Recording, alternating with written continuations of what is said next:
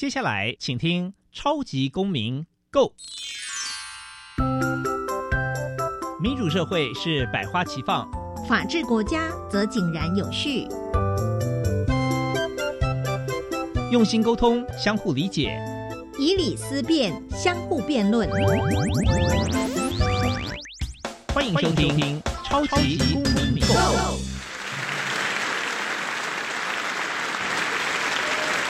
各位听众朋友，大家好，欢迎再次收听《超级公民购》。《超级公民购》呢是由教育部所委托，由国立教育广播电台以及财团法人民间公民与法治教育基金会联合直播。没有错，我又是主持人苏格格苏明祥。民间公民与法治教育基金会是以民主基础系列以及公民行动方案系列两大出版品为中心，培育未来的公民具备法律价值与思辨能力，期待下一代有能力积极参与、关心民主社会的运作。本基金会呢，持续关注教育现场的辅导管教议题。目前出版的两本书，第一本是《老师你也可以这样做》，第二本是《老师我有话要说》，分别针对校园中常见的辅导管教议题，提供法律及教育的观点。此外呢，我们本会的成员也持续受邀到校园，对老师们做相关的宣导，协助更多的老师能妥善处理校园的辅导管教问题，同时促进校园中的民主法治精神。另外呢，我们每年固定举办全国公民行动方案竞赛，鼓励教师带领学生对周边的公共事务提升关注，并设计解决方案。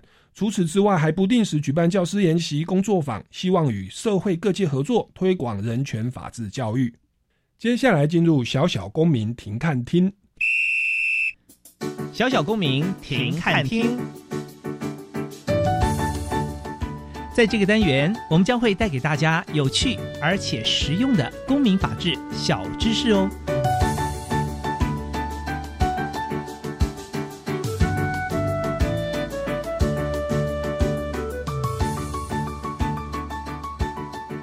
为深耕台湾公民教育种子，推广美国公民教育中心的公民行动方案课程，举办公民行动方案竞赛，分为国小、国中、高中子组。凡在学的学生皆可组队报名参加，由关心生活环境、挖掘公共议题，透过四大步骤的实作提出行动方案。公民行动方案第一步，先由学生来决定其所要行动的公共议题，它可以是班级性、全校性，甚至是全国性、全球性。然而，从行动实践的角度，老师会鼓励先从自己的生活周遭公共议题来关怀起。例如班级的整洁秩序、考试作弊、社区的污染、交通秩序、卫生美化等等。第二步，学生必须先研究此公共议题，分析其成因和现况，掌握解决问题的执掌和相关资源所在。第三步，学生必须检讨出可行的改进策略，并决定将采取何种策略。第四步。将其所决定的策略转化成实际的计划与行动。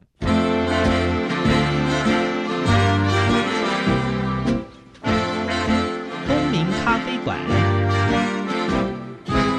倒杯咖啡，跟我们一起在公民咖啡馆分享近期最具代表性的公民时事。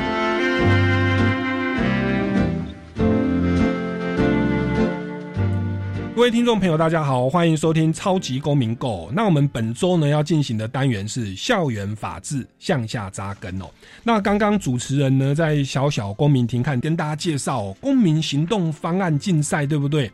那其实呢这个活动是这个民间公民法治教育基金会啊一年一度的重要活动。那今年是来到了第九届，总共办了九年哦。那以前有很多我们的常胜军啊，也常常来报名我们的比赛啊，例如说文藻五专中。普国小、南国国小等等哦，那今年呢，有一所学校啊，算是黑马异军突起哦，就是呢台中的丽人高中哦，台中的丽人高中，嘉义也有一所啦，但是我们这个是台中的丽人高中哦，他们今年哦第一次报名全国公民行动方案竞赛啦，居然呐打败了众家好手，直接得到了特优，特优的意思就是第一名呐，就是冠军的意思哦。那这个，我们今天就非常荣幸的邀请到我们丽人高中老师跟同学们来到我们节目的现场哦，掌声欢迎丽人高中的老师跟同学们，耶！好，那今天我们的这个录音室哦，非常的说热闹，不能说拥挤，因为我们来了一位老师，四位同学哦，因为他们说这个他们得奖不是一个人的荣耀，是团队合作的结果，所以希望哦，我们这一集哦，以及这个接下来节目可以一起来参与我们的节目录制哦。那首先呢，我们还是要来先这个请教一下我们的带队老师，那个陈信豪老师，跟我们听众朋友打声招呼。Hello，各位听众，大家好，我是立恩高中的陈信豪老师。是，那陈信豪老师，您在立人高中是担任哪一个科目的教授啊？怎么会就是把我们这个全国公民行动方案竞赛这个不能说荼毒了哈，就推广到我们立人高中呢？哎，是的，我在立人高中是担任国高中的公民老师，对，所以说平常时候啊，就是有在上一些公民的一些相关议题，然后我是觉得说。一开始这个公民行动方案，我一开始是从也是在教育广播电台听到说，主持人在上一届的那个北大高中，嗯嗯，对他们是特优嘛，对。然后你访问他们的时候呢，哎，我刚好在开车的时候听到说这段访问，是。然后我就觉得说，哎，哦，这个比赛真的是蛮有意义的，嗯哼，对，也很有挑战性，嗯，所以说我我觉得说，或许我可以在我们立人高中啊，嗯，找一些。同学呢，来实实施实行一下这个比赛，是是是，就是这个原因开始从事这个公民行动方案的竞赛，是是，哇，那幸好老师你本身是教授什么科目啊？哎，我是。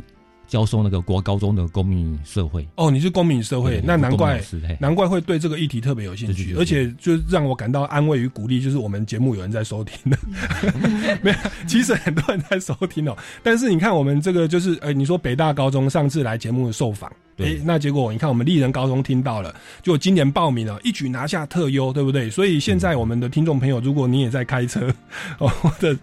或者是你有收到我们的收听到我们的节目啊？如果这个可以的话，也欢迎您再来报名。也许明年第十届的得主就是您哦。哦，那也顺便插播，其实我们这这两年哦，这个也跟司法院合作，由司法院来主办大专杯的全国公民行动方案竞赛。哦，那所以其实如果你是大专的学生哦，或者是老师，也可以来组队报名参加哦。好，那我们回到我们这个丽人高中的现场哦，因为他们是今年哦第一次参赛，而且你们的队伍。很有趣诶，你们名称叫做“拯救地球特工队”。我先请问一下，这个跟复仇者联盟或者是 这个这个队名是谁想的？队名是谁想的？啊，来，那就是我们这个同学来了。这个同学跟我们介绍一下，是我们今天在座的一位男同学。来，大家好，我是丽人高中二升三十四班的江凯宇江同学。没错。好，那江同学这个队名是你想的？为为什么会挑这个队名呢？因为我们的题目是有关推广国际新闻给大家知道的嘛，哦，所以呢，我们这个理念就是呢，希望大家不要只局限在自己的国家或者是区域里面的事情，去知道整个世界在发生什么事情，就是。不要只当一个台湾人，就看可不可以当地球人，知道整个世界在的动向，是。所以我们就取名了这个。拯救地球人特工队这个名字是特别最近网络发达，对不对？你说在 YouTube 频道，应该是全地球都看得到。没错，对。那我们一段表演或一段新闻，特别最近很多新闻都是全球性的，这个这个新冠肺炎哦，还有很多这个。南海战争，对很多的，然后很多的东西都是全球性观点的。那台湾身为国际社会的一份子，是其实需要多关心这一个社会新闻哦。那那其实我自己也有在台湾新闻台的记者的朋友，他说我我就我常问他们说，哎，为什么你们新闻台哦都要播一些社会新闻或车祸？因为我看你这个车祸的案件哦，这个新闻好像跟十年前或二十年前都差不多啊。好像就是车祸，这为什么要花那么多篇幅？那结果记者跟我说，因为我们有收视率的压力啊，所以报一下有营养的新闻哦。啊，没有社会新闻也也是有营养啊哦。那只是说还是要报一些 local 的地方的。哎，那只是到后来就会变成说，为了收视率的要求，变成我们的新闻就越来越走向地方性，好像是跟在地性有关哦。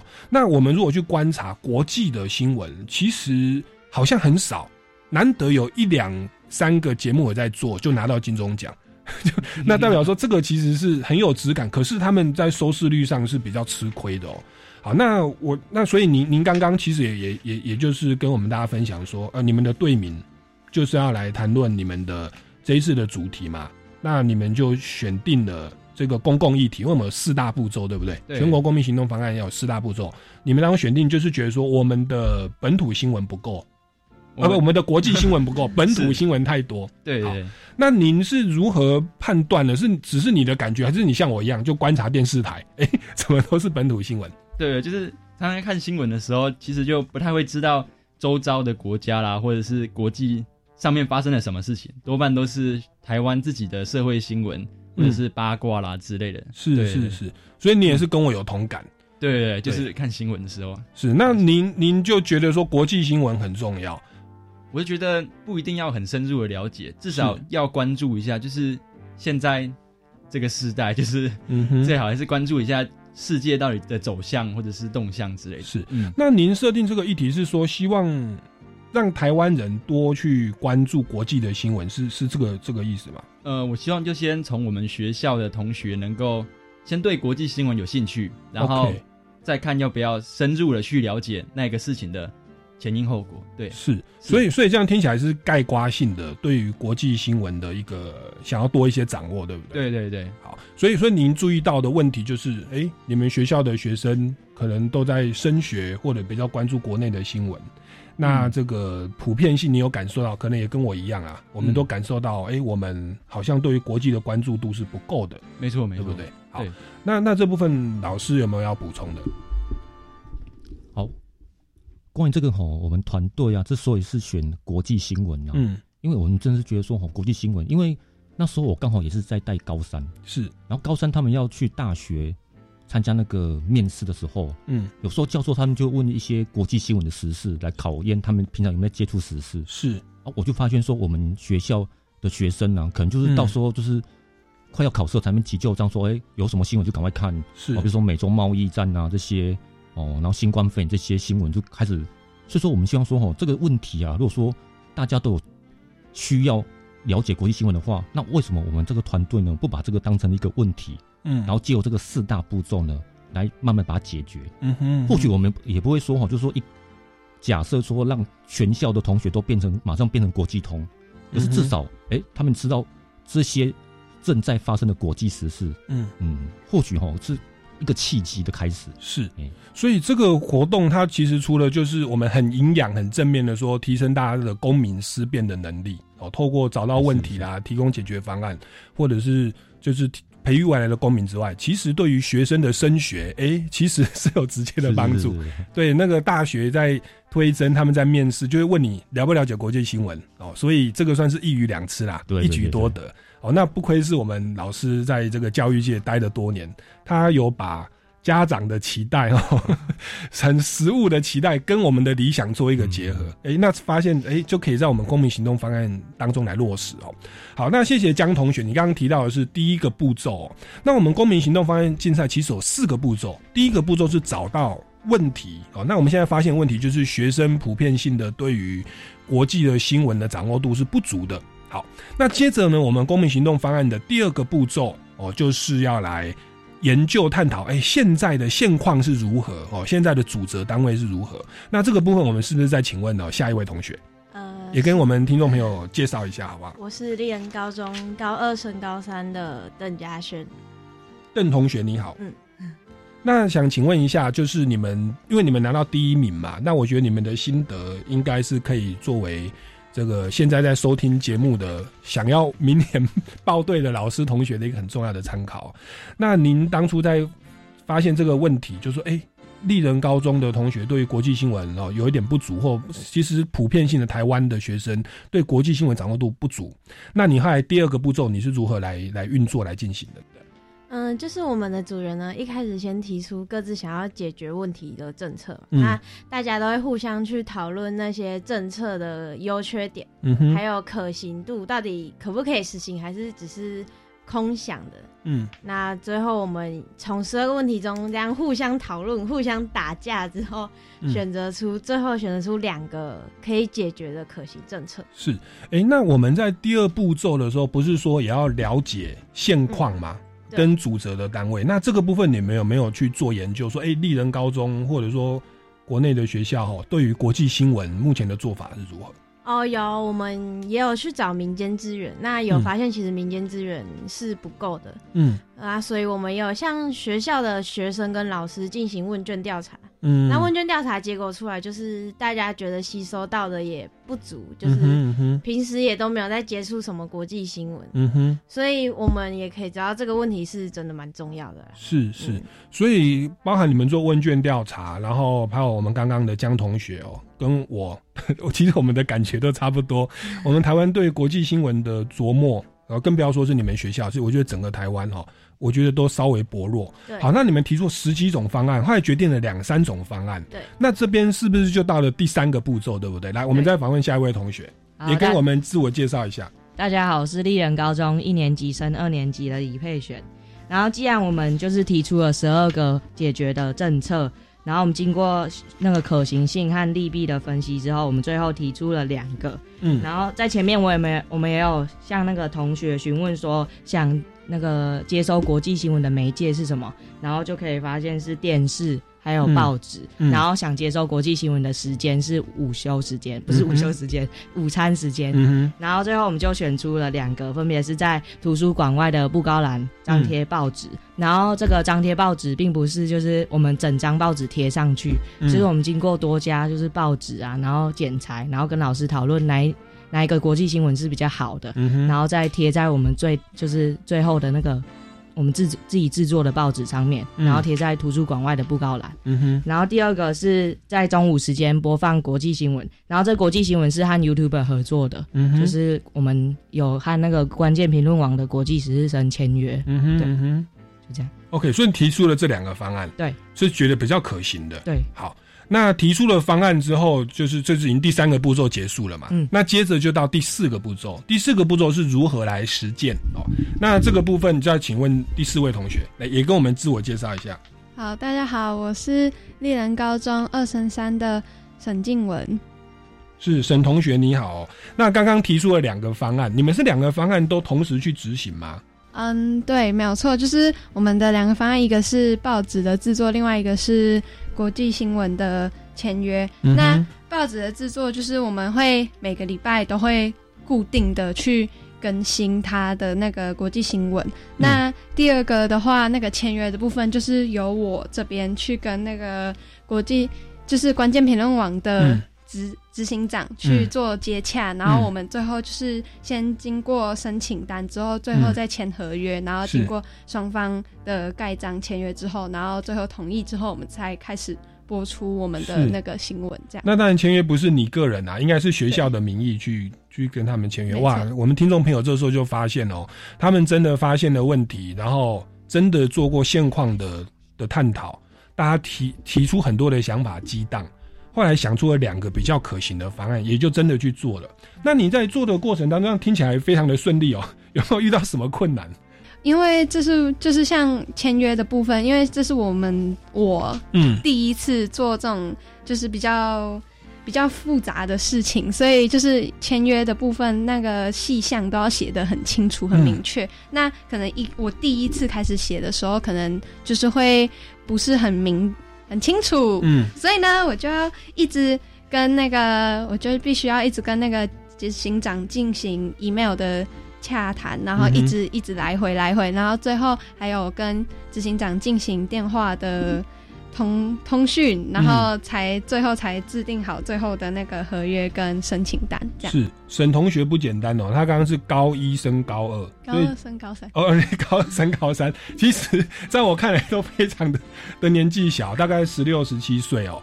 然后我刚刚还以为说合约的内容是我们学校有什么专业的老师哈，或者是来帮你们拟定，你也没有法律的背景，你在拟定的过程，因为像我是法律系。法研所的，我们来你这个比较 OK。你那你在你的时候，应该是你有没有去求教一些人，还是怎么样去收集这个相关的合约的一些知识的？好，那就是当然一开始我们就先我先就是我先跟带队老师讨论过后，然后我们就是先写好，然后第一个版本，然后我有去找那个图书馆的主任，请他再帮我们修正一下，然后之后。我们才就是拿去跟那个关键评论网的执行长进行接洽，然后之后他再帮我们修改过后，然后才完成那个合约这样。是是，所以哦，你看我们平常在教公民，在教社会哦，讲了很多的理论，但是你看透过这个案例，对于学生们而言，他是真的去观察到社会的问题，觉得也跟生活息息相关，然后去了解我们现在学校的做法，我们现在政府的做法，然后他们在自己激荡，去找出解决的方案。并加以落实。落实的时候遇到困难，他要去请教老师，请教一些人提供协助。他们真的现在，现在你们学校的图书馆跟中午就已经有在播国际新闻了嘛？对，没有错。是，所以你看在丽人高中，我大概可以理解你们为什么可以拿特优哦，因为这个是台湾非常需要补强的地方哦。那过去其实很多得奖的都是交通的议题 比较多，哎，那那个也是比较地方性的，当然没问题。但是我觉得这个东西它是更长远、更有国际观的哦。好的，那我们现在呢，先进一段音乐哦，待会我们再回来节目的现场来访问丽人高中的老师跟同学们。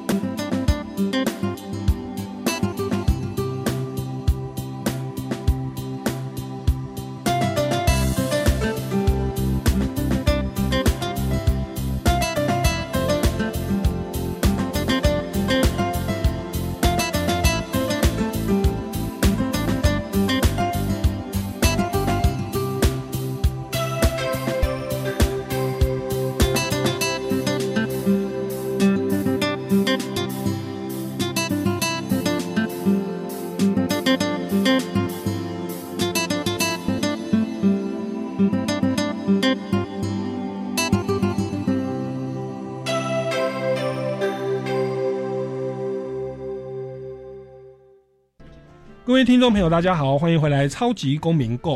那我们这个单元持续为您进行的是校园法治向下扎根哦。那我们邀请到的是今天阵容非常庞大的丽人高中的这个。全国公民行动方案竞赛的第一名的队伍来到我们的现场哦。那其实说老师说是有十二位学生嘛，你们总有十位。那今天因为摄影棚不是录音棚的关系，所以就有四位学生做代表。好，那我们也是要来再请教一下你们如何拿到特优。哦。那首先这个想要请教一下，就是说在讨论公民行动方案的步骤，有这这些过程啊，刚刚听到四个步骤，这么多的繁琐的细节，有没有遇到一些？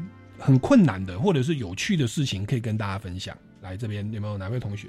那就是首先困难的事情，就是像我刚刚说的，就是像我们在签约的时候，因为真的其实真的来回了很多次，然后 email email 之间也是就是一直往返，所以其实就是真的真的进行了很多次的修改之后才。拟定出最后的合约，所以就是其实这是蛮蛮麻烦的，因为就是要一直一直做同样的事情，然后你要一直不断的重复的在做这样子。那有趣的事情的话，就是像就是那时候我们在跟那个主持人进行视讯访谈的时候，其实就是真的就是因为这也是我们第一次跟 YouTuber 进行。视讯访谈，所以其实对我们来说也是很新奇。然后，那我们当时其实也是很紧张，但是就是可以有这个机会，也很荣幸啊。嗯哼，哇，所以这当中有一些技术的问题啦。特别你说要做视讯的访谈，因为距离太远，对不对？你说那个关键时刻，关键评论网哦，关键评论网的那个主持人他们是在台北嘛？对对，那你们学校在台中？对对，那平常其实这个交通往返成本太大，哎，那刚好。透过视讯哦来解决这个问题。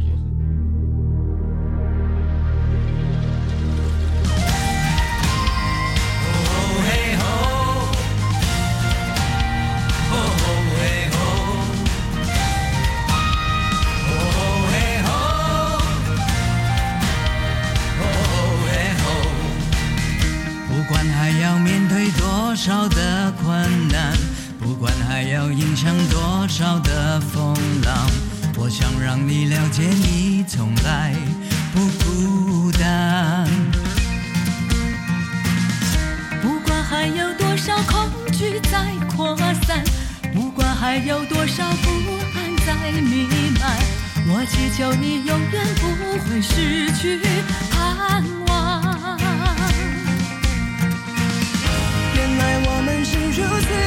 我像容易戳破的泡沫再努力又如何再拼命又如何好多事却依然难以快把眼泪擦干只要真心仰望不必左顾右盼请不要再回头看快把悲伤我很幸运有一位尽责的爸爸我的爸爸，他拥有聪明的手段，能处理各种大小事。我的爸爸像一只刺猬，有时好相处，有时难沟通。我的爸爸是一个有点严格，但又很疼我的人。我爸是一个平时严肃少言，做事总是谨慎小心。我的爸爸就是我的妈妈。我的爸爸虽然偶尔固执，不过有时也像小孩般幼稚。我爸是一个有大男人主义的人，但对我却像小女孩一样。爸爸，他是个非常傲娇的人，嘴上虽然经常嫌弃我们，但却总是惦记我们。我爸爸总是给我严肃的感觉，因为那是爸爸重视我的方法。我和我的父亲年纪差的很多，但我知道他的固执背后藏着对我的爱。老爸，父亲节快乐！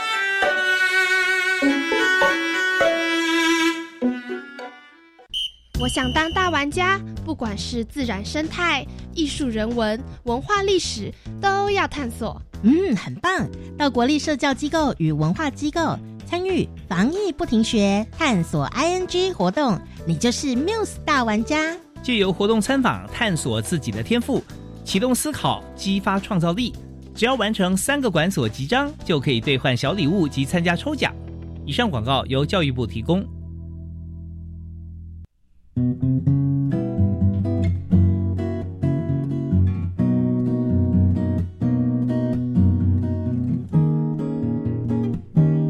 是苏密苏米恩，你现在收听的是教育电台。哦，朋友们，就爱教育电台。耶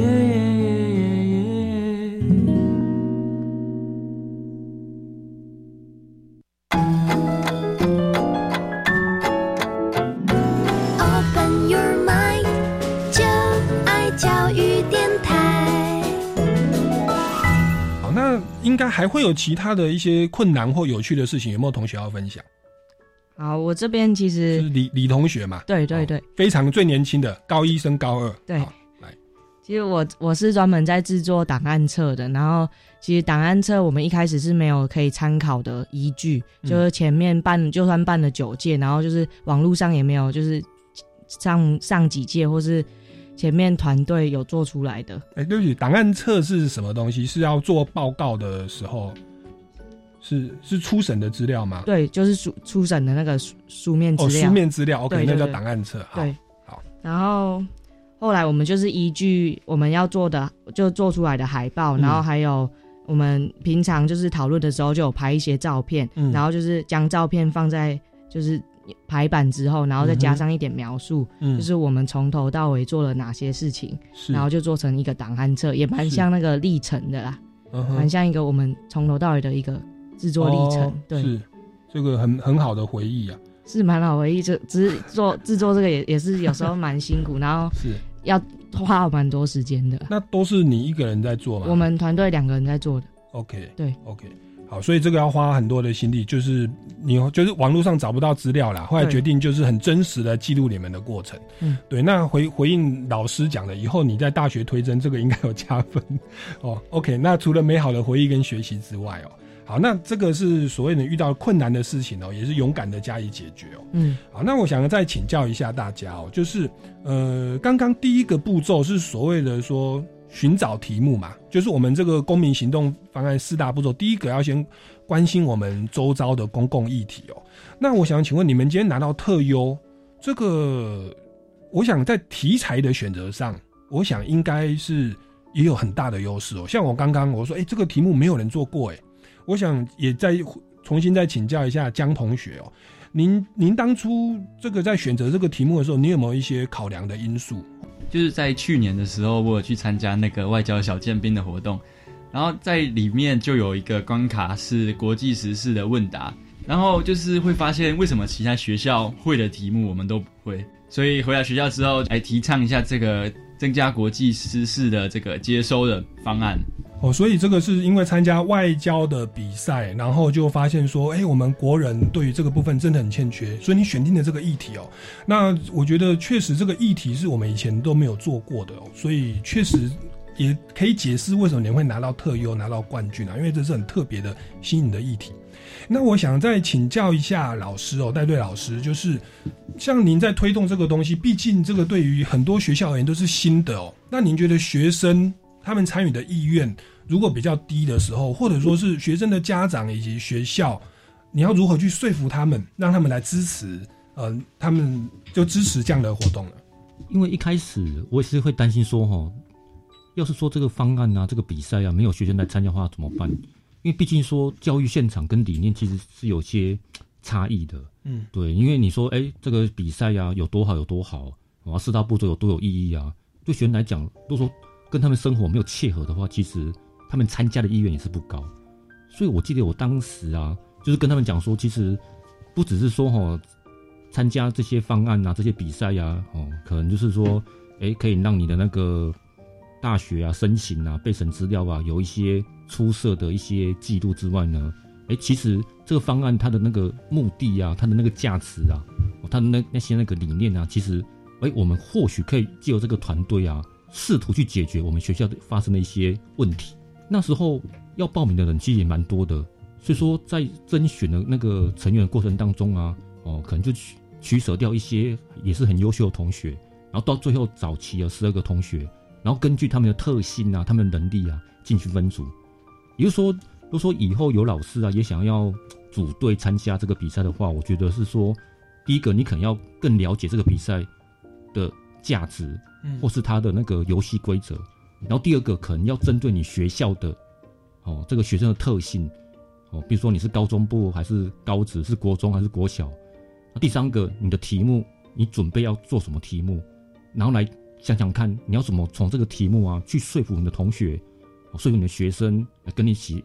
奋斗，或是跟你的学校要求，哎，我我我现在做这个题目，哎，也是要帮学校那个解决一些问题。或许你可以怎样在资源上可以更有更多资源，这样子，我想这是最好的一些。解决方式这样子是，我觉得陈老师他讲的就是也算是回应我们全国公民行动方案的精神，因为我们全国公民行动方案的第四个步骤就是说你要如何把策略把它落实出来嘛。那其实我们一般在新闻媒体看到都是我们透过抗争，对不对？透过对立来主张权利，但是我觉得陈老师他点出了一个方向，就是说其实我们办一个活动或实现一个理想是可以创造双赢甚至三赢的。哦，譬如说像他这个活动，除了让学生有学到东西之外，那然后也可以对于学生而言可以推甄比较方便。那对学校而言，哎，是提升的整个学校的国际观，对不对？那学校就会觉得说，你今天办这个活动，哦，不是说要求学校要做哪些改变来捍卫学生的权利，不是。你这个老老师站的角度是说，从学校的立场出发，学校希望达到什么目的，而这个目的是对学生跟学生的家长都有好处的。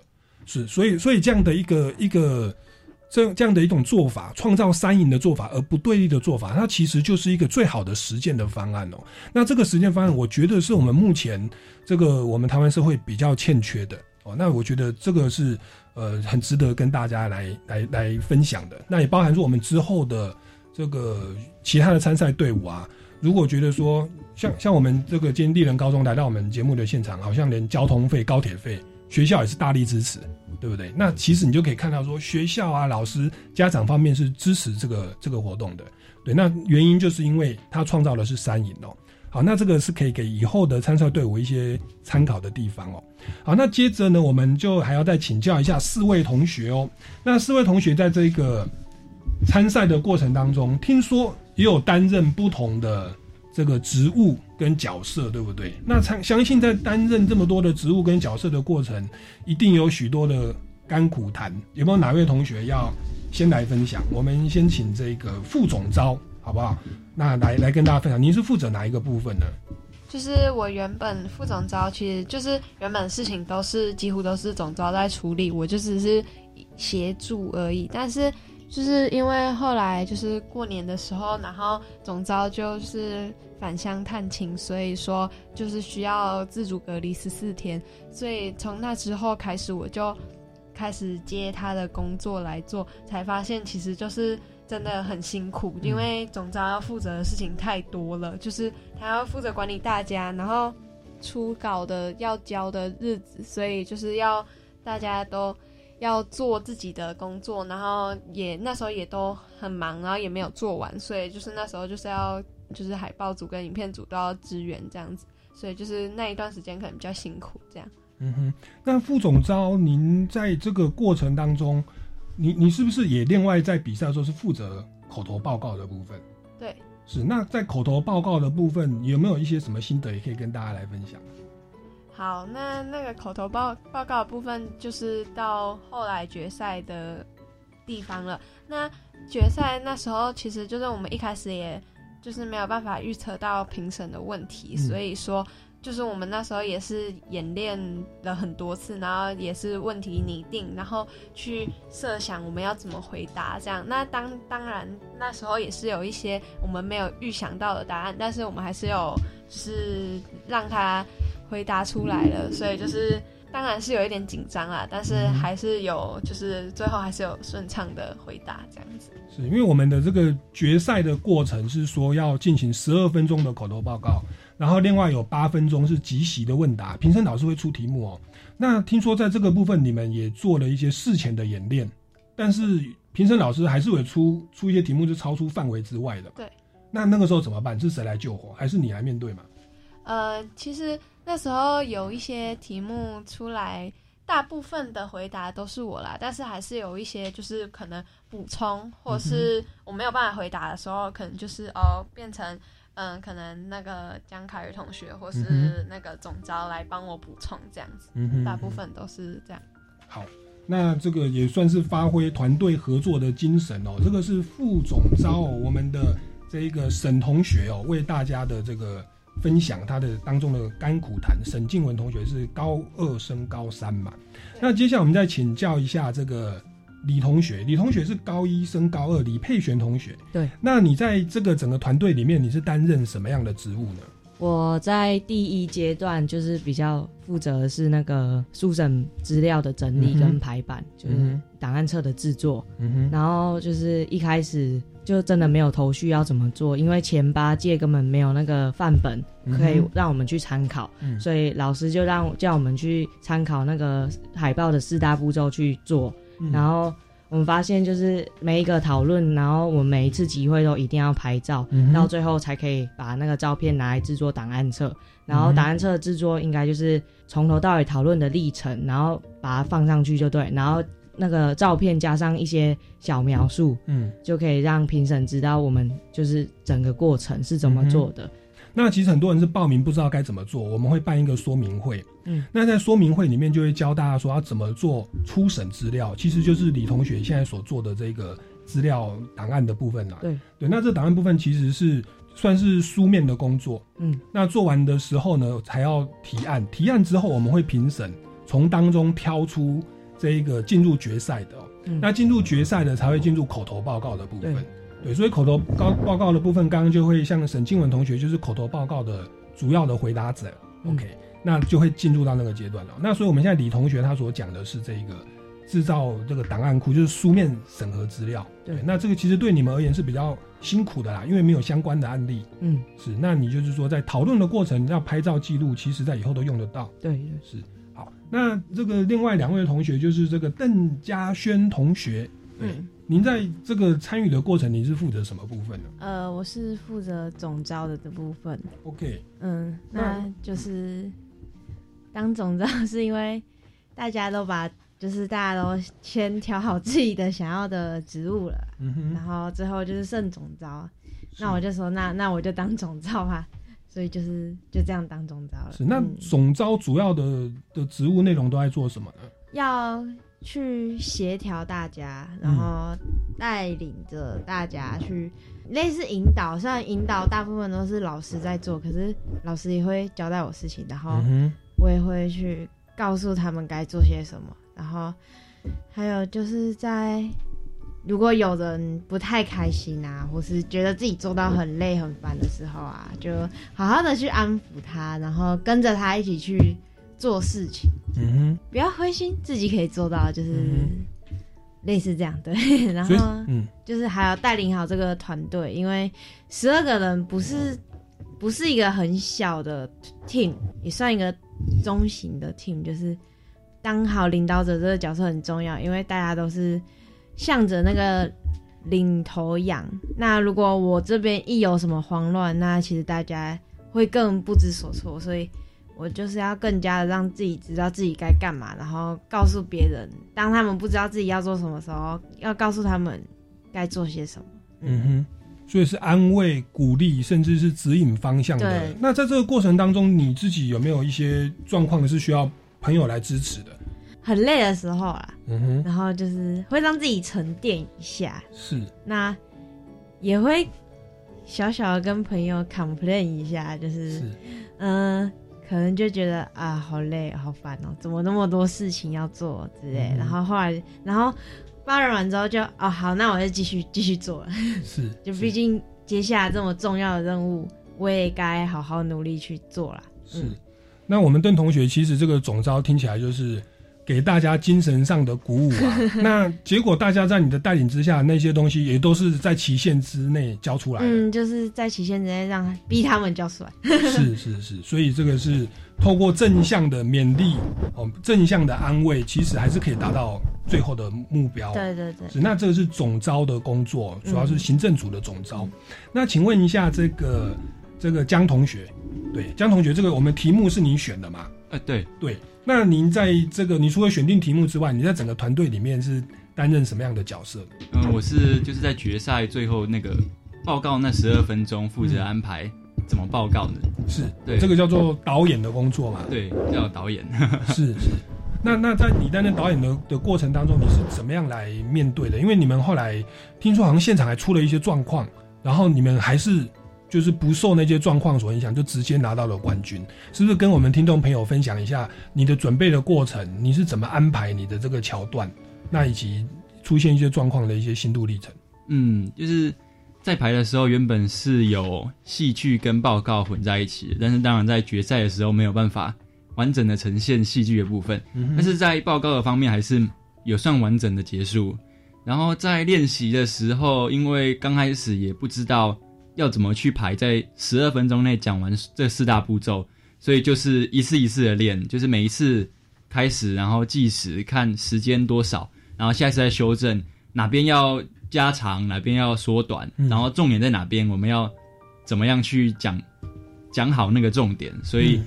大家也都很认真的在背稿，然后练习，老师也指导我们指导很多。对，嗯嗯，好，这是江同学他担任导演的一些心路历程哦。那其实我们大概听到，大家在这个过程当中都是这个互相的协助、互相的安慰，然后呢，这个互相的帮助哦。那我想请教一下参赛的指导老师，就是陈信豪老师哦，您。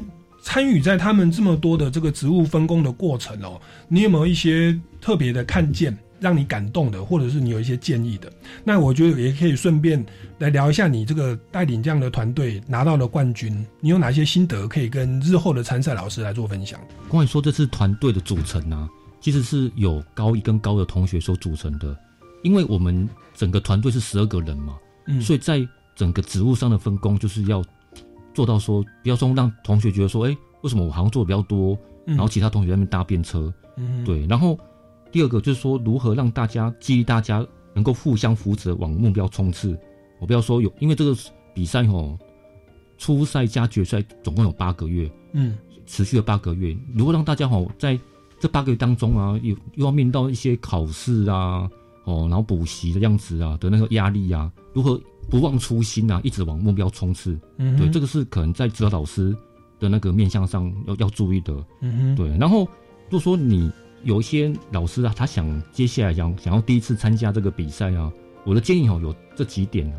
嗯，像第一个，我是觉得心态上，你就是做吧。嗯，就是不要想说，哎，我这样子去组这个团队参加这个比赛啊，他如果说到时候什么都没有，对啊，那不就是白忙一场吗？我觉得一开始我有。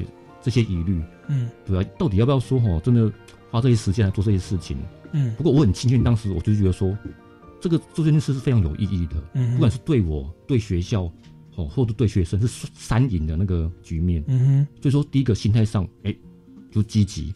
嗯然后第二个，当然在题目的选择上也非常重要，嗯哼。因为我我一直跟我们学员讲说，好的题目啊，就成功一半，嗯哼。对你不要说题目哦，大到说你没办法掌握，这其实是非常。就是难堪的一件事情，嗯哼对。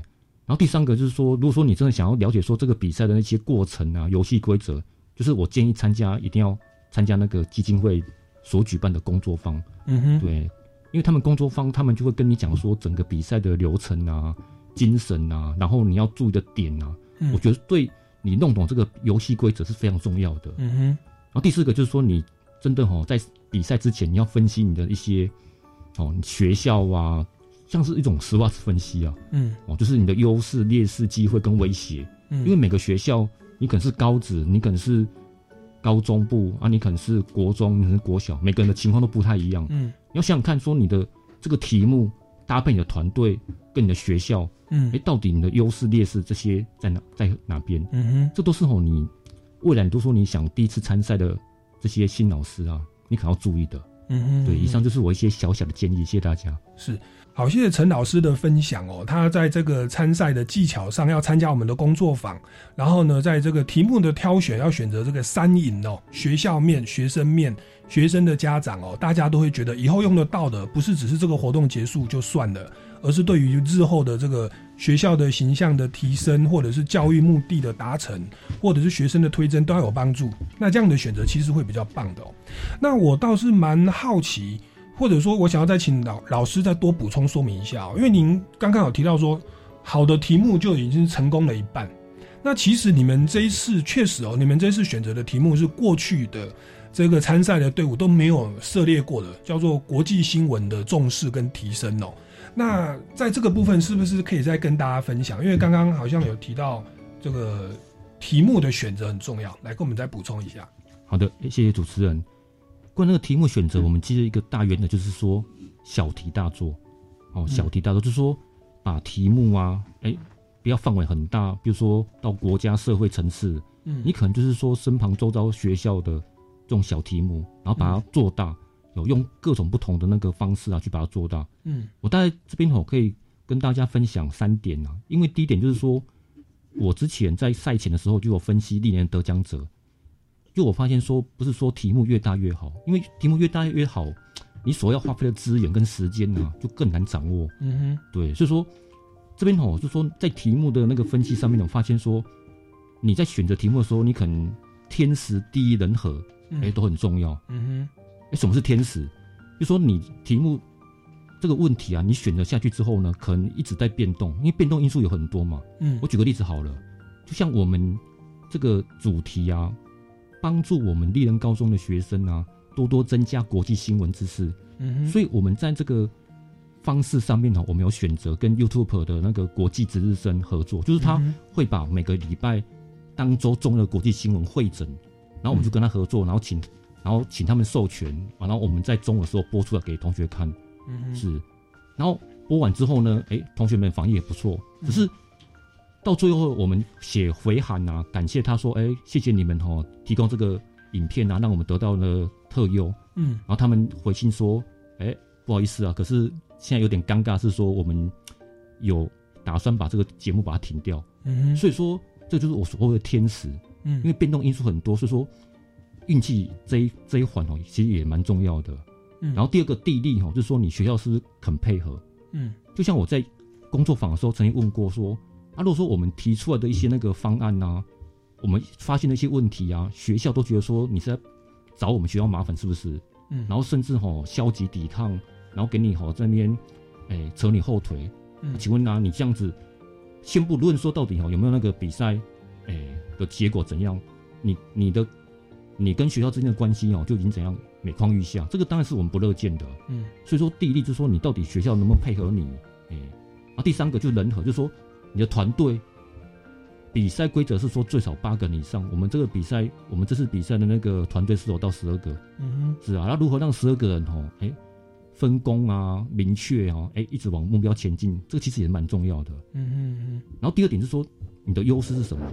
像我的优势，像我觉得我比较擅长是说媒体分析。嗯。所以说，我就结合我媒体我的擅长媒体分析，然后再加上再加上那个新课纲也很强调这个媒体视图这一块。嗯。对，所以这就是说你的优势在哪边？是啊，第三个其实讲一些实际面向好了。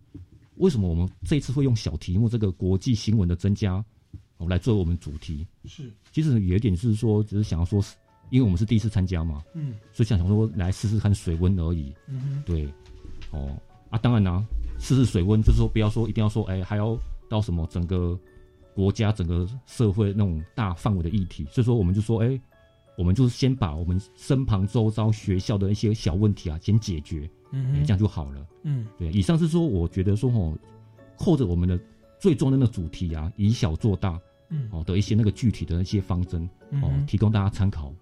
谢谢大家，谢谢陈老师这么精彩无私的分享哦。他其实就是在开车的时候听到我们的节目，然后呢就报名。那报名的过程，其实这个每个学生都有各自的状况哦，那有很多的客观因素要去解决。可是老师就像这一步一脚印，所以最后他说用天时地利人和哦，还有很多的这个工作坊跟小题大做等等方式哦，创造三赢的议题等等，最后他们居然就拿到了冠军哦。那其实我们在评分的标准哦，这个书面审查它只是初阶，他其实我们最后决胜的关键还是在决赛的那二十分钟的口头报告。那其实他有十二分钟的报报告跟八分钟的即席问答。那听说你们在现场是发生的一些很可怕的，不不是很可怕，就是有些突发状况，完全在你们的模拟跟设想之外哦。那这个部分其实说来话长。对不对？而且这个，诶，我们节目的时间稍微有有一点不够了，所以呢，我想说，我们下个礼拜再继续邀请我们丽人高中来到我们节目的现场。那特别要请你们来跟大家分享哦，你们是如何的在这个决赛的过程当中脱颖而出？而且好像听说在播放 PPT 的过程还出现了不能播放哦。那你们预备的一些所谓的戏剧的呈现是没有的哦。那你们现场是如何这个？这临危不乱哦，处变不惊，那结果在这个怎样的过程里面拿到了这个冠军哦？那这个我们希望之后再听你们分享哦。